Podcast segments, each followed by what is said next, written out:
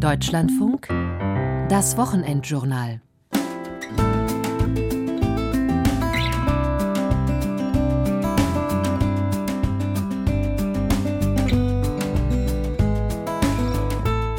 Wir werden mundtot gemacht, wir dürfen nicht mal mehr demonstrieren, wir dürfen nicht mal mehr zur Kundgebung.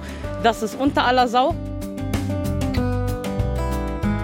Was wir in der Silvesternacht ja auch erlebt haben, ist, dass viele Jugendlichen, die dort Gewalt ausgeübt haben, dass diese Jugendlichen einfach nochmal zeigen wollten, hey, achtet auf uns. Auf jeden Fall ist zu spüren im gesamten Schulleben, dass irgendwie die Welt aus den Fugen geraten ist. Bevor solche Exzesse an den Tag gelegt werden, müssen wir in normalen Zeiten versuchen, mit den Menschen ins Gespräch zu kommen, in der Hoffnung, dass mehr Wir-Gefühl entstehen kann. Ich muss sagen, ich finde das selbst geschmacklos mit der Flagge. Ich finde das selbst geschmacklos. Und ich finde es auch geschmacklos, wenn Baklava oder so auf der Sonnenallee verteilt wird. Es sind immerhin Menschen, die dort gestorben sind. Es sind Menschen, die attackiert wurden. Immer wieder steht der Berliner Stadtteil Neukölln in den Schlagzeilen. Vergangenes Silvester. Jugendliche locken Rettungskräfte in einen Hinterhalt und greifen sie dort mit Silvesterraketen und Böllern an. In der Heideck-Siedlung brennen gleich mehrere Autos und ein ganzer Reisebus aus. Auch dabei werden Rettungs- und Sicherheitskräfte gezielt angegriffen. Dann im Hochsommer neue Nachrichten über Ausschreitungen in dem migrantisch geprägten Stadtteil. Das Kolumbiabad wird nach einer Schlägerei unter Jugendlichen vorübergehend geschlossen. Und schließlich, nach dem Terrorangriff der Hamas am 7. Oktober, herrscht in Teilen Neuköllns Ausnahmezustand. Wieder zünden Jugendliche Müllcontainer an.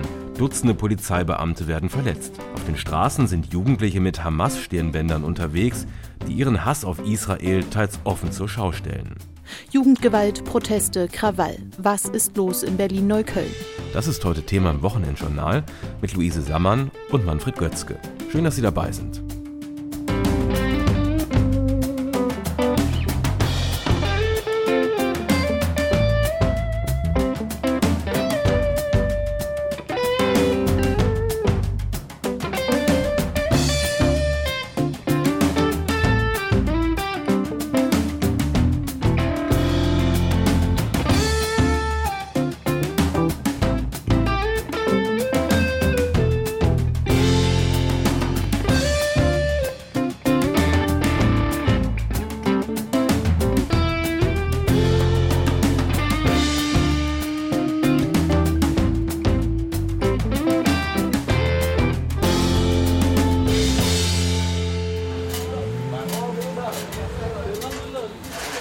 Berliner Sonnenallee, wenige Tage nach dem Terrorangriff der Hamas am 7. Oktober.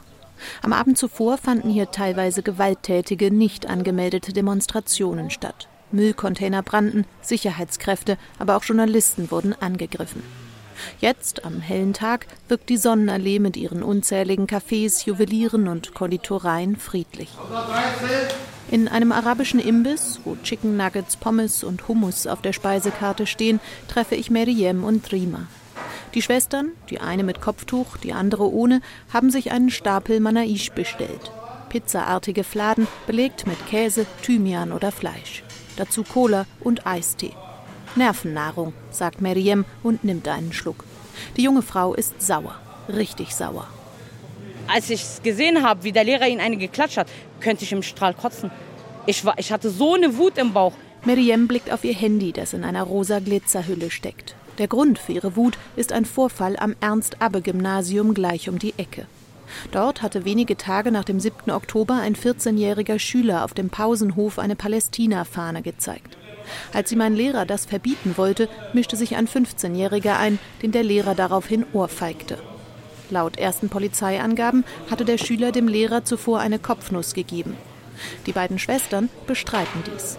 Als Beweis zeigen sie ein verwackeltes Video, das in den sozialen Medien inzwischen hunderttausende Male geteilt wurde. So. Man sieht eindeutig, der Lehrer schlägt zu, der Schüler wehrt sich. Man sieht nicht vorher eine Kopfnuss, wie es vermittelt wurde. Nein, man sieht, Es gab, ich habe auch gefragt, meine Schwester geht an die Schule. Ich habe gefragt, was war denn vorher? Ja, die haben gestritten, die haben diskutiert. Die Senatsbildungsverwaltung gab kurze Zeit später an, dass der Sachverhalt geprüft werde. Ein offizielles Ergebnis dieser Prüfung ist bis heute nicht bekannt. Meriem ist das egal.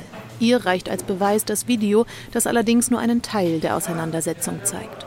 Auch ihre nachdenklicher wirkende Schwester Rima protestiert. Ich muss sagen, ich finde das selbst geschmacklos mit der Flagge. Ich finde das selbst geschmacklos. Und ich finde es auch geschmacklos, wenn Baklava oder so auf der Sonnenallee verteilt wird. Es sind immerhin Menschen, die dort gestorben sind. Das sind Menschen, die attackiert wurden. Aber dass wir für uns einstehen, sollte auch klar sein, dass wir nicht die Klappe halten, wenn wir geschlagen werden, weil wir uns deutlich mit Palästina solidarisieren. Entschlossen leert Rima ihre Cola-Dose. Dann steht sie auf. Unter dem Motto Kein Platz für Gewalt wollen die Schwestern heute gemeinsam mit anderen vor das Ernst-Abbe-Gymnasium ziehen und demonstrieren. Doch als sie dort ankommen, empfängt sie ein Großaufgebot der Polizei. Ihre Versammlung unterliegt nicht dem Schutz der Versammlungsfreiheit nach Artikel 8 Grundgesetz. Entfernen Sie sich unverzüglich von diesem Ort.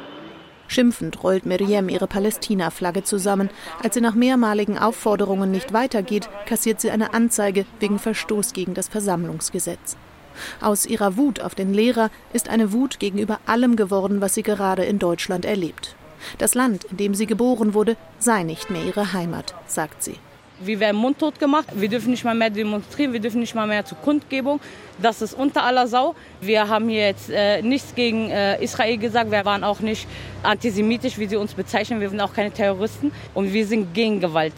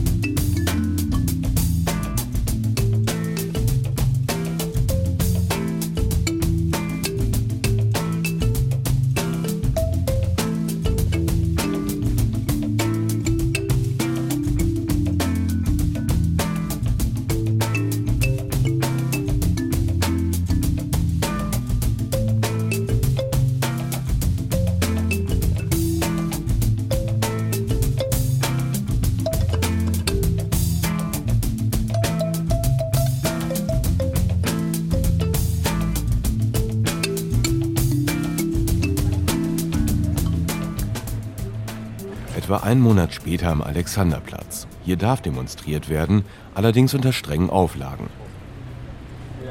Zwei Organisatorinnen der Demo Free Palestine Will Not Be Cancelled haben große Stoffbanner aufeinander gestapelt. Ein Plakat nach dem anderen wird von der Polizei in Augenschein genommen und dokumentiert. Organisatorin Nura, die ihren vollen Namen nicht nennen will, sichtlich genervt. Jetzt?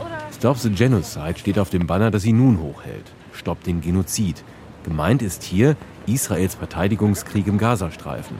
In Ordnung. Das nächste Plakat Boykott Israeli Apartheid. Ja, ist auch Ordnung. Nicht erlaubt dagegen Banner mit der Aufschrift From the River to the Sea. Ein Palästina vom Meer bis zum Jordan, also auch auf der Fläche israelischen Staatsgebiets. Ein Spruch, der für viele das Existenzrecht Israels negiert. Diana Nasal von der Gruppe Palästina spricht, eine der vier Veranstalter der Demo, hält es für falsch, diesen Satz zu verbieten. Für uns bedeutet From the River to the Sea nicht, dass Existenzrecht Israels ausgelöscht werden soll, sondern es bedeutet, wir kämpfen für eine freie Region für alle Menschen, die dort leben. Nasal ist Palästinenserin, in Deutschland geboren. Sie nennt Israels Verteidigungskrieg in Gaza, wie so viele auf der Demo, einen Genozid. Seitdem das Ganze jetzt schon läuft, sind knapp 10.000 Menschen ermordet worden. Und es sind PalästinenserInnen, es sind nicht nur Muslime, es sind auch Christen, äh, die betroffen sind. Für mich ist das die Definition von Genozid. Ja.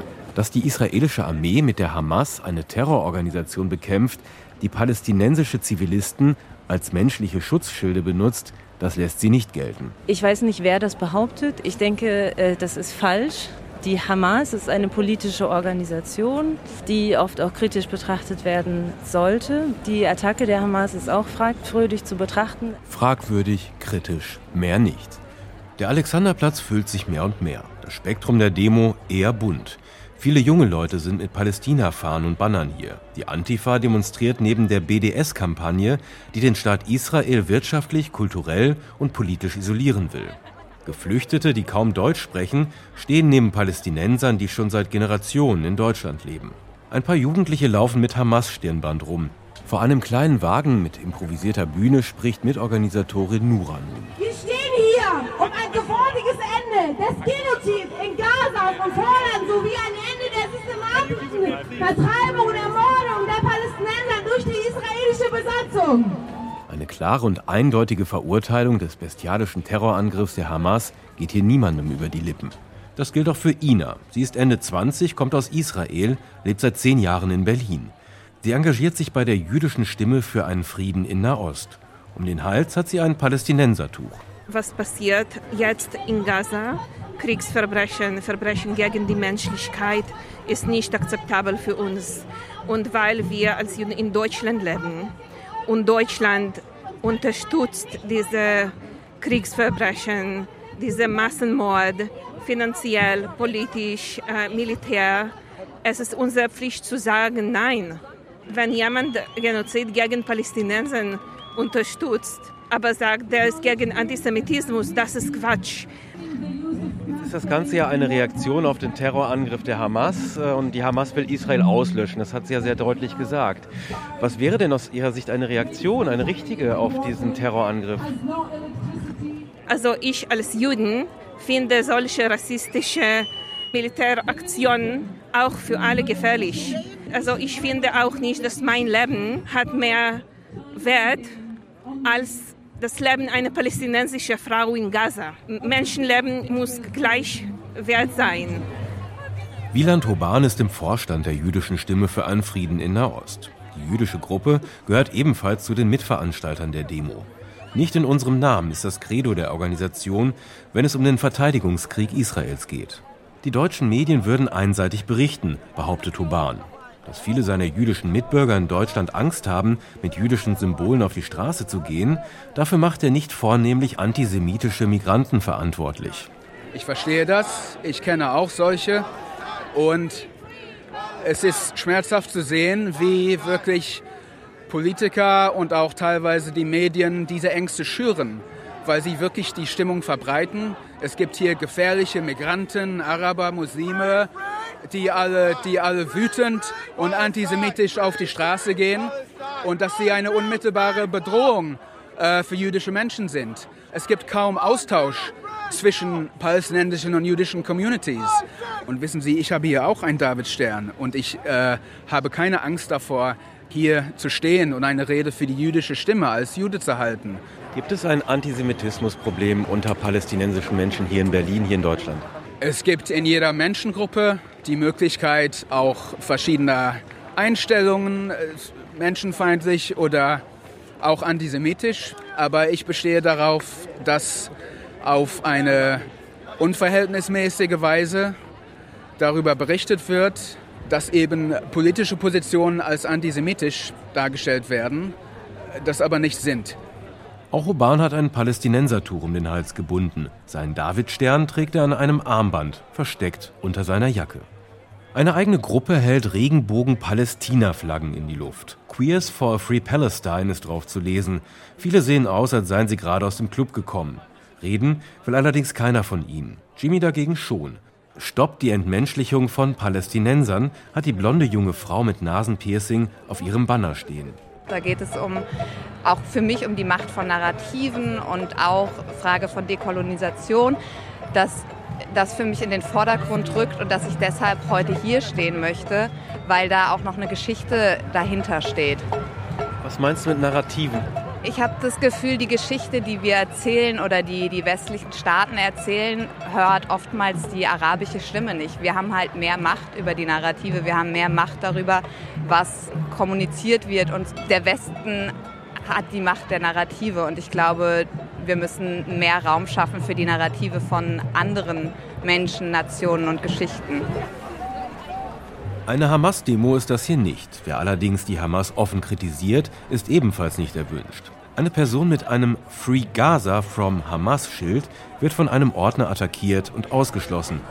Kurz bevor der Demozug mit etwa 10.000 Protestierenden den Alexanderplatz verlässt, tritt eine junge Frau vom Jüdischen Bund vors Mikro. Als sie angekündigt wird, wird sie von Demonstranten ausgepfiffen. Ein großer Teil der Protestierenden will hier offenbar keine Juden mit dabei haben, selbst wenn sie Free Palestine skandieren. Free Palestine! Free Palestine!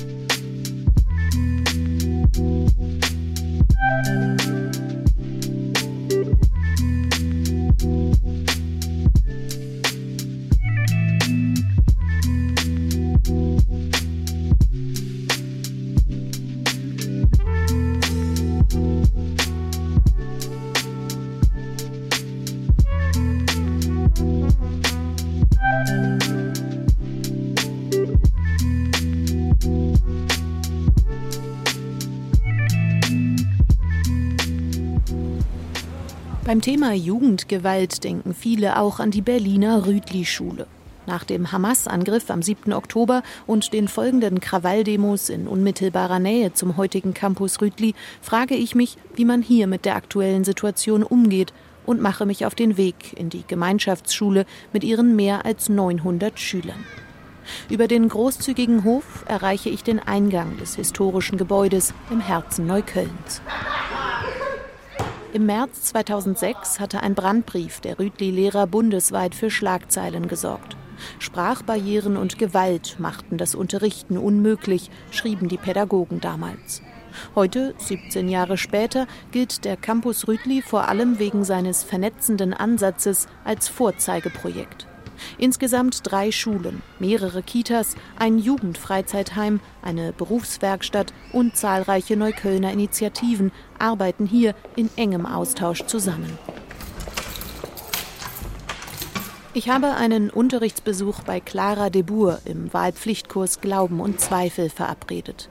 Ein Kurs, in dem, wie auch sonst am Campus Rütli, viele Schülerinnen und Schüler mit palästinensischer oder arabischer Familiengeschichte sitzen. Thema heute Medienkompetenz. Ganz kurz, bevor es jetzt hier gleich äh, mit dem Unterricht losgeht. Der 7. Oktober. Wie hat er die Unterrichtsplanung durcheinander geworfen? Also wir haben als Kollegium da relativ schnell darauf reagiert, dass wir direkt am Montag tatsächlich eine Dienstberatung gemacht haben, eine außerordentliche, wo wir uns dazu ausgetauscht haben, wie wir damit umgehen. Und ansonsten in meinem Kurs hat es sich letztlich natürlich angeboten, weil das Bedürfnis da war, darüber zu sprechen und dann auch viele Fragen erstmal kamen. Was für Fragen vielleicht so? Ach, grundsätzlich erstmal so, äh, Frau de Boer, was sagen Sie denn dazu? Was haben, was haben Sie mitbekommen? Was passiert da? Viel aber auch in Bezug auf die Reaktionen Deutschlands, des deutschen Staates, der Polizei hier in Neukölln. Warum passiert das? Warum werden Demos verboten? Warum können Flaggen nicht gezeigt werden? Und genau, sehr viele subjektive Wahrnehmungen, die dann hier reingetragen werden, um zu fragen, inwieweit ist es eigentlich gerecht und warum passiert das? Warum reagiert der Staat so? Enttäuschung, Wut und Unverständnis bei ihren Schülerinnen und Schülern seien seitdem immer weiter angewachsen, erzählt mir die junge Lehrerin. Gegenüber der Polizei, die sie unfair behandele, gegenüber der Mehrheitsgesellschaft, die sie stigmatisiere und immer mehr auch gegenüber den Medien, die zu einseitig berichteten. Dann geht die Tür auf und ein Dutzend Zwölftklässler schiebt sich lautstark in den Raum. Ja, was ist Weite Kapuzenpullis, Turnschuhe, gezückte Handys, die jetzt schnell in den Taschen verschwinden. Ihr braucht keine Angst zu haben, ich sehe schon die großen Augen. Misstrauisch, aber vor allem neugierig blickten die Jugendlichen auf das Mikrofon in meiner Hand. Gerade leider zu spät. Ne? Wir einigen uns darauf, dass ich ihre Vornamen im Beitrag ändere. Und natürlich, niemand wird gegen seinen Willen aufgenommen. Clara de Boer nimmt ihre Mütze ab, dann beginnt der Unterricht. Okay, dann legen wir mal los. Magst du einmal ganz kurz die Leitfrage für diese Stunde nochmal laut vorlesen? Ja. Hinschauen oder wegschauen? Zeigen oder nicht zeigen? Inwieweit ist die Berichterstattung über den aktuellen Konflikt in Israel-Palästina angemessen? Fragezeichen. Zur Vorbereitung der Stunde hat Lehrerin Debour einen Text mit der Überschrift Wahrheit oder Propaganda per Mail verschickt. Ob er viel liest, frage ich Burak, der ganz vorne in der ersten Reihe sitzt. Also ich würde jetzt nicht behaupten, dass ich in meiner Freizeit Bücher lese. Den Text, den die Lehrerin nun an die Wand projiziert, hat Burak aber schon gelesen. Genau wie alle anderen im Raum. Man merkt doch vor allem jetzt, dass nicht so vieles so echt ist, wie man glaubt. Und dann wird man halt natürlich dann auch aufgeklärt und weiß, okay, das, was ich hier gerade sehe, muss nicht richtig sein wie sieht es auf anderen Seiten oder Seiten, die ich vertraue, um mir dann besseren Urteile rauszuziehen. Gibt es dazu was zu ergänzen oder was euch irgendwie dazu gerade noch einfällt, was ihr gerade noch dazu loswerden Clara de Boer wendet sich an die Klasse. Welche Quellen wären denn dafür geeignet, fragt sie. Alia verzieht nachdenklich das geschminkte Gesicht. Die Tagesschau vielleicht? Sofort schießt ganz hinten im Raum eine Hand in die Höhe. Bei Tagesschau, bei stand nur, dass, dass Zivilisten gestorben sind. In einer anderen Stunde, erzählt Mohammed, hätten sie vor kurzem Nachrichtensendungen verglichen, in denen es um die Bombardierung eines Dorfes in Gaza ging. Bei Al Jazeera stand, Israel tötet Zivilisten. Sehen Sie? Also man merkt schon den Unterschied, dass man mehrere Seiten äh, angucken sollte und nicht nur eine Seite. Lehrerin de Boer nickt. Völlige Neutralität gibt es nicht, erinnert sie die Jugendlichen. Sie müssten sich immer fragen, welche Intention hinter einer bestimmten Formulierung stecken könnte. Gut, dann würde ich gerne als kleinen Einstieg euch die Möglichkeit geben, in einer Murmelrunde für fünf Minuten über die drei Fragen, die. In Zweierteams sollen sich die Jugendlichen jetzt über den Text vor sich austauschen. Wann sind Bilder von getöteten Kindern oder bombardierten Krankenhäusern Abbilder der Wahrheit? Wann sind sie Propaganda? Wann sollte man sie zeigen, wann eher nicht? Jetzt wird hier gerade konzentriert gearbeitet. Ich nutze diesen Moment noch mal schnell, um auf das Thema noch mal zu kommen, um das es heute geht, Medienbildung. Warum ist das auch in diesem ganzen Zusammenhang ein wichtiges Thema? Also in diesem Zusammenhang ist es, glaube ich, gerade extrem wichtig. Es wird ja auch gerade vom TikTok-Krieg gesprochen. Es werden extrem viele Falschinformationen, falsche Videos in verschiedensten Formen von Framing etc. Äh, verbreitet. Dann kommt da hinzu, dass die Mehrheit meiner SchülerInnen sich über soziale Medien informiert. Das heißt, keine klassischen Nachrichten, wie wir sie sozusagen selber auch nutzen, zwingend konsumieren. Und da ist es extrem wichtig, diese Medienkompetenz zu haben, zu schauen, okay, was sind das für Quellen, was wollen die bewirken, wessen Perspektive wird hier abgebildet. Genau, und die Hamas hat das ja gezielt als eine Waffe Waffe benutzt auch tatsächlich. Und da müssen wir drüber sprechen, was das auch mit uns macht und auch als Schutz für unsere Jugendlichen. Weil es sind einfach Bilder, die einen nicht loslassen. Sind Sie selber bei TikTok? Äh, ich bin nicht bei TikTok. Ich habe aber auch so nach Bildern einfach Ausschau gehalten und mich natürlich informiert darüber, was es gerade alles gibt. Und ich habe auf jeden Fall Albträume gehabt. Es ist wirklich sehr schwierig darüber. Ähm, zu sprechen auch. Wenn man halt das Bild sieht, sieht man ja auch. Nach fünf Minuten trägt die Gruppe ihre Ergebnisse zusammen. Finn findet, Bilder von Toten sollten in den Medien gar nicht gezeigt werden. Er wolle so etwas nicht sehen. Alia und Mohammed widersprechen. Auch schreckliche Bilder seien wichtig, sagen sie. Emotionen sind auch gut, damit wir wirklich sehen, damit wir reagieren können, damit wir sagen können, okay, das geht nicht mehr so weiter. Wir müssen jetzt handeln als Deutschland. Wir stehen für Frieden da. Immer mehr Finger schießen jetzt in die Höhe. Lehrerin Clara de Boer schaut auf ihre Armbanduhr. Merkt euch eure Gedanken, sagt sie, und dann projiziert sie die Hausaufgabe für die kommende Woche an die Wand. Schreibt einen kurzen Kommentar, in dem ihr eure eigene Position in Bezug auf die Leitfrage deutlich macht. Richtet den Kommentar an Journalisten und erklärt, was ihr euch äh, persönlich in Bezug auf die Berichterstattung in diesem Konflikt wünscht. Schluss für heute. Lachend und scherzend verlassen die Jugendlichen den Raum. Clara de Boer packt ihre Unterlagen zusammen. Erschöpft, aber auch erleichtert sieht sie aus. Also ich glaube, das Zuhören ist extrem wichtig und das Verstehen wollen. Es fällt auch nicht immer leicht, alles beantworten zu können, aber das ist auch das Wichtigste, dass wir da weiter in einem Dialog bleiben und einander zuhören und versuchen zu verstehen.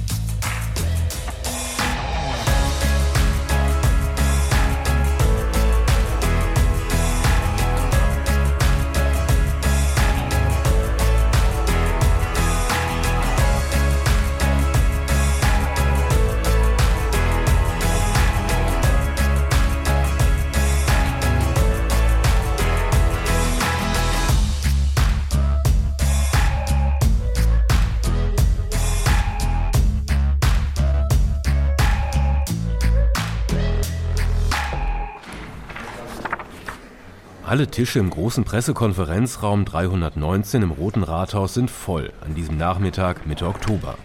Knapp zehn Kameras sind nach vorne gerichtet, doch der regierende Bürgermeister Kai Wegner und seine Leute lassen auf sich warten. Erst knapp zwei Stunden später betreten Wegner, seine Bildungssenatorin, die Polizeichefin und der Bezirksbürgermeister von Neukölln den Raum. Ja, meine Damen und Herren, erstmal Entschuldigung, dass wir Sie einmal mehr warten lassen. Aber das Thema was wir heute diskutiert haben, das hat man gespürt im Saal, das bewegt alle Teilnehmerinnen und Teilnehmer, die an dem dritten Gipfel äh, zum Thema Jugendgewalt teilgenommen haben, gleichsam. Und Klar, es gab viel zu besprechen beim dritten Jugendgewaltgipfel. Kein Wunder, eine Woche nach dem Terroranschlag der Hamas in Israel sah es auf der Sonnenallee in Neukölln genauso aus wie an Silvester. Lasst uns Neukölln zu Gaza machen. So hatten einige junge Leute eine Demo genannt und die war entsprechend gewaltsam. Der regierende Bürgermeister erwähnt die anti-israelischen Proteste zunächst mit keinem Wort. Die Politik hat mit Polizei, Feuerwehr und Sozialarbeitern aus den Kiezen an diesem Tag und an zwei Gipfeln zuvor vor allem Schlüsse aus der Gewalteskalation an Silvester ziehen wollen. Ein Pressesprecher hat eine Mappe verteilt. Der Umsetzungsprozess läuft, steht drauf. Das ist auch die Botschaft des ja noch recht neuen regierenden Bürgermeisters. Wegner will das Rad nicht neu erfinden.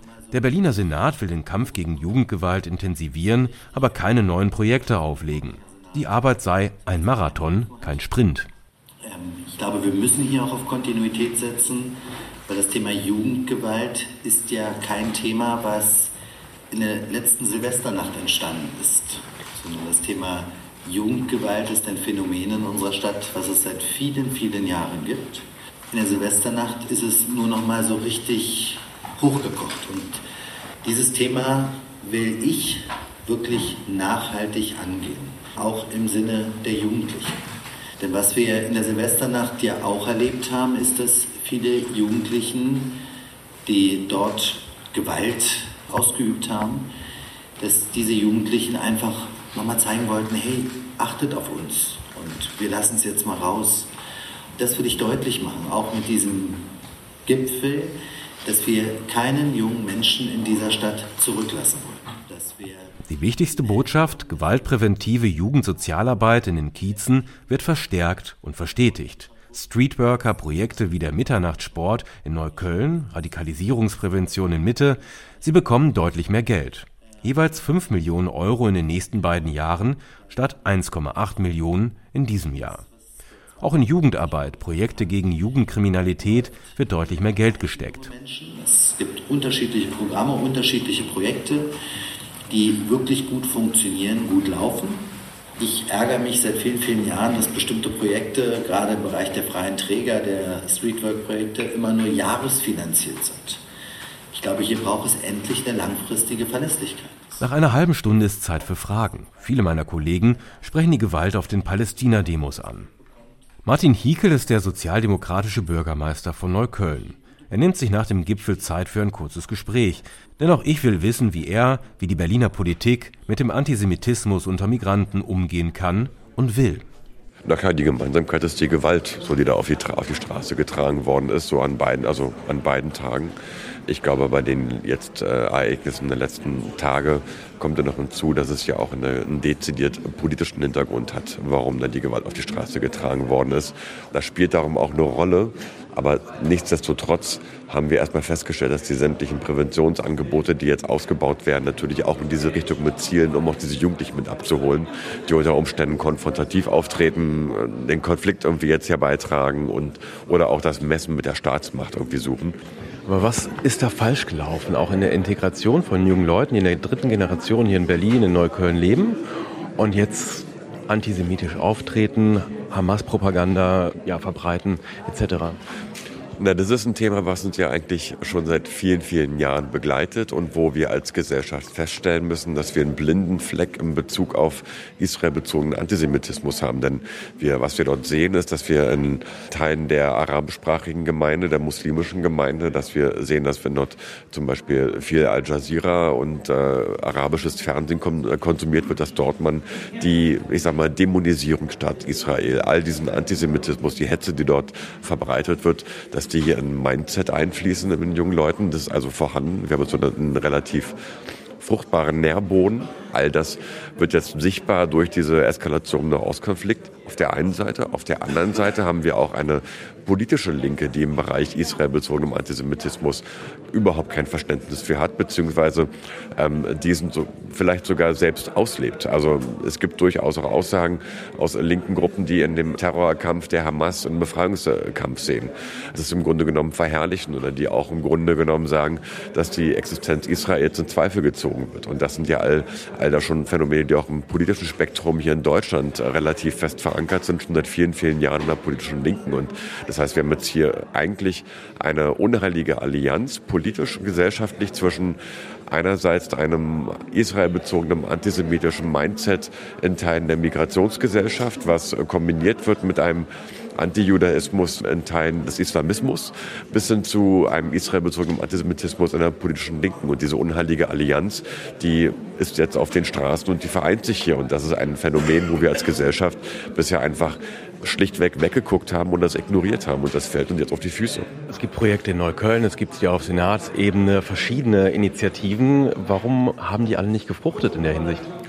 Ich glaube, es ist zu wenig. Also zum einen glaube ich, dass zum Teil die Präventionsarbeit ähm, hat zu wenig den Fokus auf diesem israelbezogenen Antisemitismus gelegt, weil es auch einfach ein komplexes Phänomen ist ähm, auf der einen Seite. Auf der anderen Seite ist von den guten Projekten, die wir haben, gibt es einfach zu wenige, muss man auch sagen, beziehungsweise nicht stark genug ausgestattet.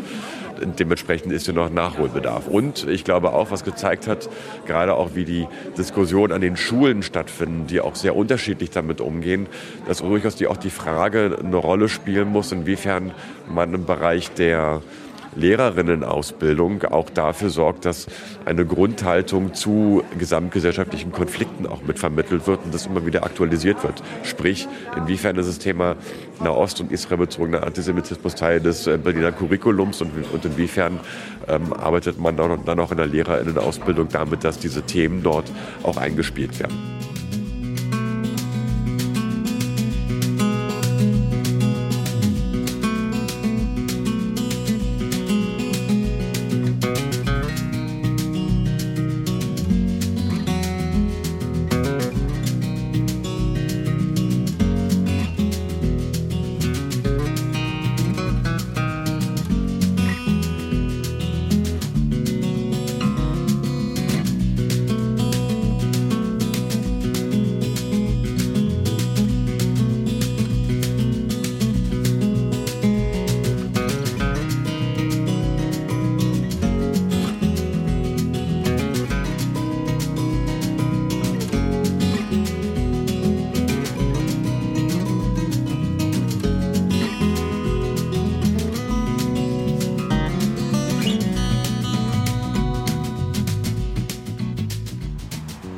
Ein kalter, grauer Freitagnachmittag im Osten von Berlin. Zwei Wochen sind seit dem Terroranschlag der Hamas auf Israel vergangen. Zwei irgendwie unglaubliche Wochen, sagt Doreen Müller, die ihren richtigen Namen lieber nicht im Radio hören möchte. Die Politik- und Geschichtslehrerin sitzt in Jeans und lila Wollpullover in einem Café in der Nähe der Oberschule, an der sie unterrichtet. Zum bevorstehenden Wochenende gönnt sie sich ein Blaubeerküchlein und einen heißen Cappuccino. Was ist das gerade für eine Zeit? Ist das anstrengend? Anstrengender als sonst auch vielleicht als Lehrerin? Auf jeden Fall ist zu spüren im gesamten Schulleben, dass was passiert ist, dass irgendwie die Welt aus den Fugen geraten ist, weil auf den Schulhöfen selbst zum Beispiel Free Palestine-Rufe einfach so ertönen. Im Klassenzimmer ähm, fallen so Argumente wie im Koran stünde es ja. Und das sind dann für mich persönlich als Atheistin immer die Momente, auch wenn ich Politik- und Geschichtslehrerin bin, was genau in, in, der Religion dann immer irgendwo steht, da bin ich auch ganz oft ja, überfragt oder ähm, da kann ich nicht ad hoc manchmal reagieren. Doreen Müller legt die Hände um den warmen Kaffeebecher. Ein Zufall hätte sie an diesem Tag gerettet, erzählt sie. Als sie aus dem Unterricht kam, fand sie in ihrem Postfach eine E-Mail der Kreuzberger Initiative gegen Antisemitismus, kurz KIGA. einem Träger für politische Bildungsarbeit, der seit Jahren Workshops zum Thema Antisemitismus in Schulklassen durchführt, aber auch Lehrkräfte fortbildet. Noch in der Pause rief die Pädagogin bei der Kika an. Und da haben wir dann gemeinsam überlegt und ich wurde sehr gut bestärkt und aufgefangen als Lehrkraft, weil schon wenige Tage nach dem ersten Koran-Argument habe ich das schon wieder in anderen Klassen auch zweimal gehört und insofern konnte ich da dann total gestärkt reagieren und ich konnte auch diese Lockerheit haben dabei und so ein gewisses Verständnis so zeigen, komm, wir suchen mal gemeinsam. Ich besuche die Kreuzberger Initiative gegen Antisemitismus, von der Doreen Müller sich beraten lassen hat. Seit dem 7. Oktober ist das kleine Team der vor 20 Jahren gegründeten Initiative im Dauereinsatz. Sehr geehrte Damen und Herren, willkommen in der KIGA. Wir freuen uns sehr über Ihr Interesse und wir wissen, dass Sie auch in den Schulen und auf den Schulhöfen momentan schwierige Zeiten erleben. Deswegen reden wir heute auch besonders über die äh, Rolle von Emotionen in der politischen Bildung. Desiree Gallert, Projektleiterin der Praxisstelle Bildung und Beratung bei der KIGA, gibt mir ein Zeichen. Dies ist der Moment, an dem ich den Workshop, der noch gar nicht richtig begonnen hat, wieder verlassen muss.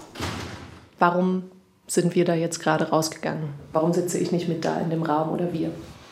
Also gerade in der aktuellen Situation seit den Terroranschlägen haben wir ganz vielfältige Emotionen, die aufploppen, die sehr stark sind. Also sowohl von SchülerInnen, aber auch von Lehrkräften. Wir haben da unrühmliche Beispiele auch gehört von auch gewalttätigen Auseinandersetzungen zwischen Schülerinnen und Lehrkräften, wo sozusagen die pädagogische Bearbeitung des Konfliktes überhaupt nicht zentral war, sondern die Lehrkraft aufgrund ihrer Emotionen geleitet gehandelt hat.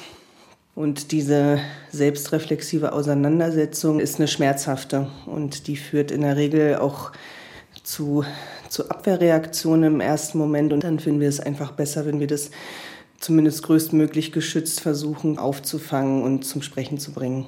Können Sie einer Lehrkraft einen Vorwurf machen, die sich gerade überfordert fühlt von all dem? Nein, wir arbeiten äh, grundsätzlich nicht mit Vorwürfen. Darum geht es uns überhaupt nicht, sondern tatsächlich, wir müssen Räume schaffen, um miteinander ins Gespräch zu kommen. Ja, die SchülerInnen gucken sich das ganze Wochenende an. Videos, schlimme Bilder, wo Menschen erschossen, exekutiert werden. Und wenn die Lehrkraft es nicht mit ihnen aufarbeitet, wer macht es denn dann in der Regel? Ich hatte gestern ein Gespräch mit einer Lehrkraft, die eben sagte, am schwersten wären für sie Momente, in denen ältere Schülerinnen und Schüler bewusst zu provozieren versuchen und halt so Triggerworte setzen wie irgendwie Genozid, Apartheid im, im Unterricht. Ähm, diese Fälle haben wir natürlich immer. Die haben wir auch in unseren eigenen Projekttagen mit SchülerInnen. Ähm, man muss sich halt immer im jeweiligen Fall fragen, lohnt sich das jetzt, da so drauf einzusteigen, ähm, diese Gespräche aufzumachen, wenn die irgendwie völlig äh, random, sage ich jetzt mal, im Deutschunterricht plötzlich aufgemacht werden? Oder muss man nicht eher versuchen, das wahrzunehmen und zu sagen, ich höre dich, ich sehe, das ist dir ein Anliegen und ein Thema. Ähm, wir werden jetzt mal ein Gesprächsangebot schaffen, was jetzt nicht jetzt stattfindet, sondern zum Beispiel morgen Nachmittag um 14 Uhr. Diejenigen, die Interesse haben, können sich melden, die können dazukommen. Und ich glaube, das sind so, so Dinge, wo man sich darauf konzentrieren sollte. Gesprächsräume anbieten mit Begleitung, wenn man sich aus nachvollziehbaren Gründen mit der Thematik vor allem auch überfordert fühlt. Mit den Teilnehmenden komme ich heute nicht mehr ins Gespräch, aber ich verabrede mich erneut mit Lehrerin Doreen Müller. In einer Freistunde erwartet sie mich in ihrem Stammcafé an einer Holztheke. Jetzt ist ja eine ganze Zeit vergangen und es liegen auch diese Workshops bei der KIGA hinter Ihnen. Was ist das Wichtigste, was Sie da vielleicht rausgezogen haben für sich?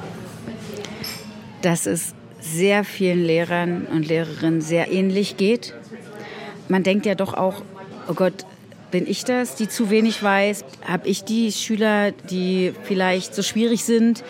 Also körperlich und emotional beschäftigt mich dieser Konflikt, dieser Krieg natürlich immer noch sehr.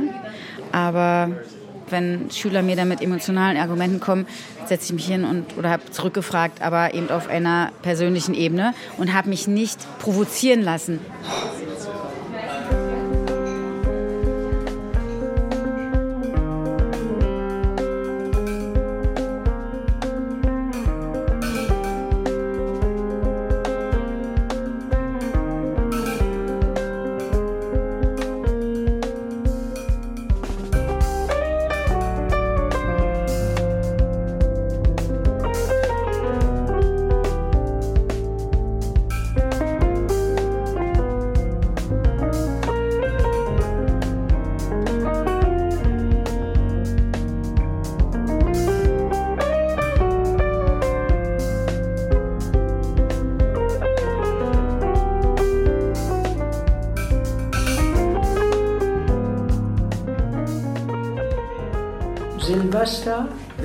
Damit an, die Ereignisse. Ich habe zwei, drei Fragen. Was hat sich geändert? Montagabend im Vereinsraum von Aufbruch Neukölln. Um einen großen Tisch verteilt sitzen etwa zehn Männer bei Keksen und türkischem Tee und reden. Wie jeden Montag trifft sich hier die Väter- und Männergruppe des Neuköllner Vereins. Anfang des Jahres hatte ich in dieser Runde schon mal über die Silvesterkrawalle gesprochen. Heute reden sie in der Gruppe über den Krieg in Gaza, die Proteste in Berlin und wie das alles zusammenhängt. Vielleicht auch mit den Krawallen in der Silvesternacht vor einem Jahr. Kasim Erdogan leitet die Gruppe. Wie geht es uns mit dem Nahostkonflikt oder mit dem Krieg? Wie fühlen wir uns? Die Männer sind zwischen Mitte 30 und 80 Jahre alt. Das Gespräch wechselt immer wieder zwischen Türkisch und Deutsch. Alle hier am Tisch haben einen türkischen Migrationshintergrund. Der älteste, den sie liebevoll Abi nennen, großen Bruder, ist in den 70ern als Gastarbeiter nach Deutschland gekommen. Die Jüngeren sind hier geboren und aufgewachsen. Die Männer am Tisch beschäftigt an diesem Abend vor allem der Krieg in Gaza. Israels Verteidigungskrieg gegen die Hamas finden sie hier ausnahmslos unverhältnismäßig. Also er sagt, wenn ich sehe, dass 20, 25.000 äh, ihr Leben verlieren, das macht mich sehr, sehr, sehr traurig. Ich möchte unbedingt da äh, barış imzalanmasını istiyorum.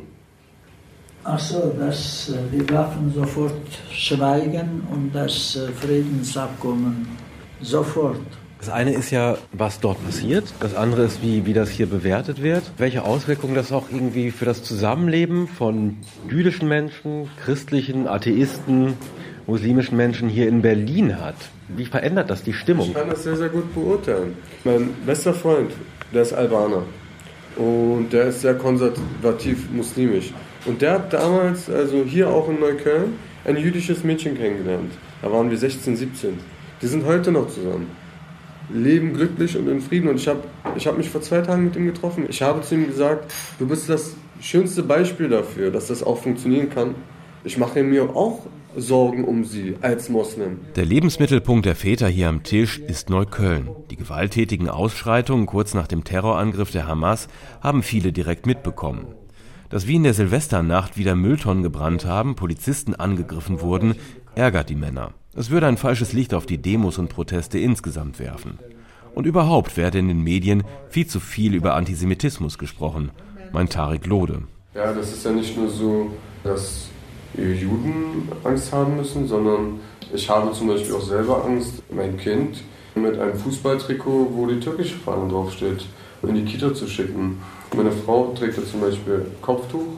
Ja, sie wird regelmäßig äh, in der Öffentlichkeit beleidigt oder angeschrien oder wird angemacht oder benachteiligt. Dass es neben den friedlichen Demos bei den Protesten gegen den Krieg in Gaza auch immer wieder Gewalt, Ausschreitungen und antisemitische Sprüche und Banner gegeben hat, Kasim Erdogan, den Leiter der Männergruppe, wundert das alles nicht. Wir haben immer noch nicht geschafft, die jungen Menschen äh, zu erreichen, weil keine gesunde Kommunikation mehr in unserem Land stattfindet.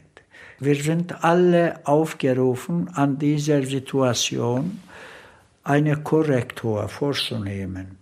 Dann lassen Sie uns noch mal konkreter auf den Antisemitismus, auch den Israel-Hass hier auf den Straßen in Neukölln zu sprechen kommen. Hat Sie das überrascht?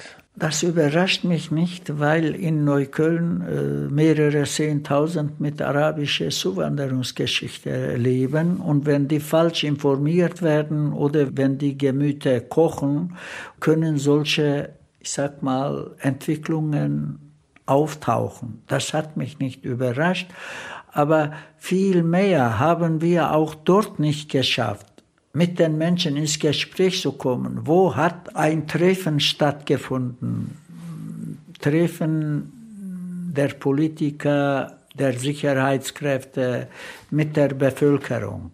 Wir haben wieder geschimpft und geflucht und ich habe sehr viel gelesen, wie unmöglich sie sich verhalten. Es ist doch die Tragik der Geschichte, dass die Menschen, die nie positiv aufgefallen sind, dass man von denen keine gewöhnlichen Verhaltensmuster zu erwarten sind, Wir müssen daraus unsere Lehren ziehen und dann sagen, bevor solche Exzesse an den Tag gelegt werden, müssen wir in normalen Zeiten, wo keine besonderen Vorkommnisse sind, versuchen mit den Menschen ins Gespräch zu kommen, in der Hoffnung, dass mehr Wir-Gefühl entstehen kann. Wir sind meilenweit davon entfernt.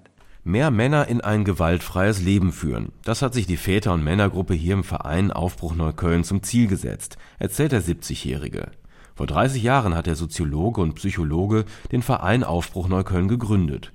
Schwerpunkt seiner Arbeit sind eben diese Selbsthilfegruppen für Väter und Männer.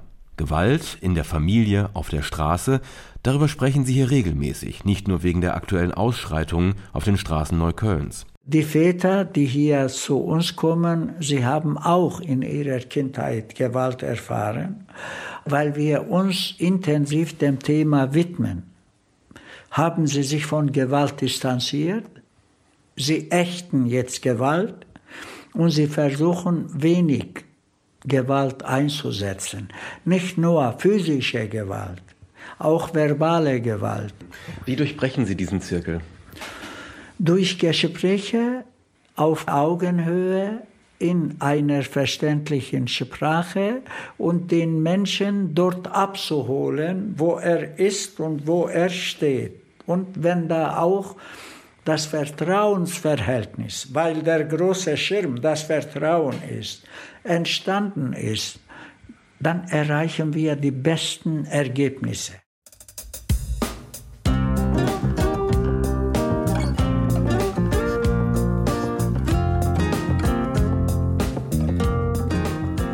Jugendgewalt, Proteste, Krawall. Was ist los in Berlin-Neukölln? Das war das Thema im Wochenendjournal. Wir, Luise Sammann und Manfred Götzke, danken Ihnen fürs Zuhören.